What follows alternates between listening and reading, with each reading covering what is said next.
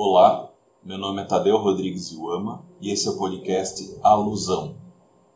O Leacock abre o capítulo 7, chamado Como a Imaginação se Tornou Perigosa, apontando que em 2013 uma nova história começava a rondar os noticiários. Pré-escolas estariam proibindo que as crianças brincassem de super-heróis. As justificativas nós já sabemos: super-heróis corromperiam os valores das crianças. Uma série de seis tiroteios em escolas entre dezembro de 2012 e fevereiro de 2013 voltou mais uma vez as preocupações acerca dos perigos da imaginação infantil. Dentre os casos que apontam excessos dessa preocupação, cabe destacar o da criança de 5 anos que foi suspensa por falar de uma arma que disparava bolhas de sabão. Cito Laycock.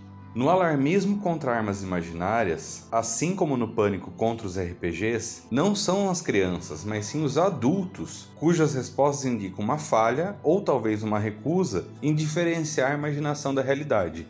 Na tentativa de responder como essa suspeita imaginação surge, o Laycock fornece três impressões. A primeira é que os críticos dos RPGs demonstram uma ausência de capacidade de compreender e interpretar os aspectos metacomunicativos presentes na fantasia e no lúdico. Essa incapacidade de assumir o caráter fictício da ficção teria origem no literalismo bíblico promovido pela nova direita cristã, no qual as narrativas ou são verdades literais ou são mentiras heréticas sem valor.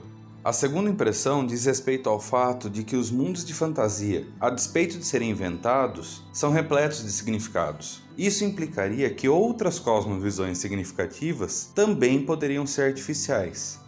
Por fim, citando Laycock, é do interesse de qualquer instituição hegemônica, religiosa ou não, desencorajar a imaginação. A hegemonia só pode ser resistida se nós pudermos imaginar novas possibilidades. Nesse sentido, RPGs de fantasia, assim como romances, filmes e outros mundos imaginários, propõem agência mental. Empreendedores morais interpretam essa agência como subversão e uma tentativa deliberada de minar os valores tradicionais. Mesmo que a fantasia não seja uma ameaça inerente à tradição, enquanto os humanos possuírem imaginação, a tradição nunca estará segura. É por essa razão que a ficção e a fantasia foram taxadas como especialmente perigosas quando nas mãos daqueles membros da sociedade considerados mais importantes de serem controlados, tais como as crianças, as mulheres e os adolescentes. O Laycock lembra ainda que essa perseguição à imaginação é antiga. O Platão, em sua República, afirmava que dramaturgos e poetas deveriam ser banidos da sua sociedade ideal, já que a poesia e o drama perverteriam o público.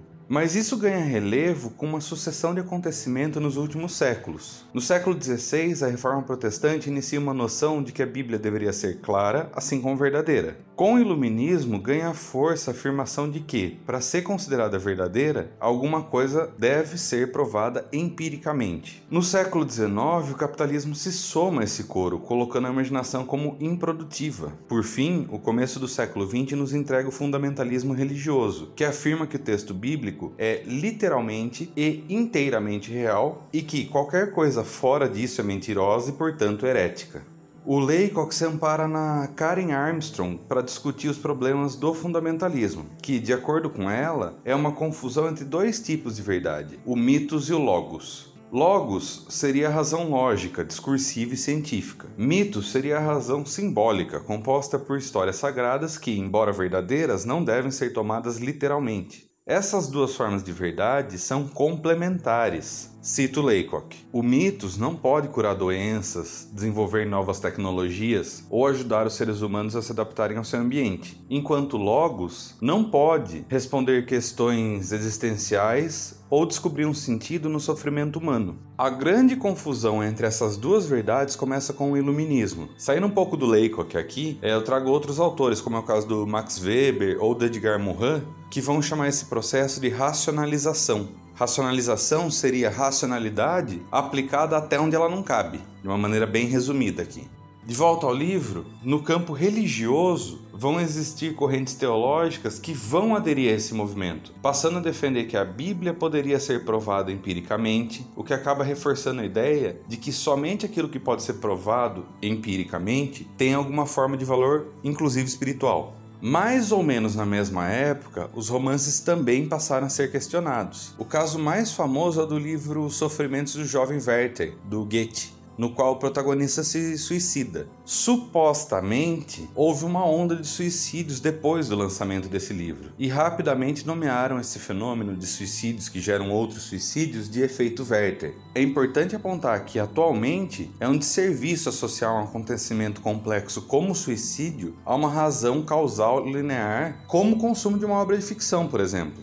Para sintetizar os efeitos disso, cito Laycock. Os mundos significativos, criados através da imaginação e da fantasia, a menos que explicitamente enquadrados como cristãos, apresentam ameaça. Sem nenhum senso de mitos, esses críticos são predispostos a interpretar a fantasia como patologia, propaganda ou como demoníaca. Como a fantasia não podia ser fantasia de fato, devendo sempre ser interpretada como alguma outra coisa, é fácil encaixar os RPGs de fantasia em narrativas subversivas, tais como o medo dos cultos, o pânico satânico e o mito do superpredador.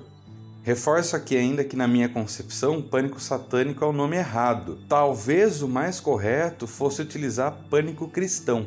Outro elemento interessante é que, como os RPGs de fantasia demandam a criação de mundos, com modelos sociais que incluem governos, religiões e sistemas culturais, os jogadores acabam esmiuçando nossa própria realidade social. E isso é um processo que expõe as falhas e as arbitrariedades do nosso entorno. Isso é um perigo para a hegemonia. Cito Laycock. O projeto do fundamentalismo cristão pode ser lido como uma tentativa de preservar a hegemonia cristã em face de desafios de diversos mundos secundários. O racionalismo científico apresenta um desafio para as afirmações de verdade na Bíblia, e por isso o literalismo bíblico foi desenvolvido como uma tentativa de fundir religião e ciência num único discurso, a ficção representa outro mundo secundário, e então os romances foram interpretados tanto como mentalmente prejudiciais quanto como uma trama demoníaca. O objetivo dessas manobras é colapsar todo e qualquer mundo secundário em prol de um único enquadramento de significado, não deixando nenhum espaço para a existência fora dessa cosmovisão ideológica. O podcast Alusão é uma produção técnica com intuito de divulgação científica. A trilha sonora dos episódios é a música intro do álbum Solitude da banda Primordial Idol, da qual faço parte. As imagens do podcast foram criadas pelo artista visual Luiz Falcão, a quem agradeço. Para entrar em contato, enviar e-mail para tadeu.rodrigues.iuama.gmail.com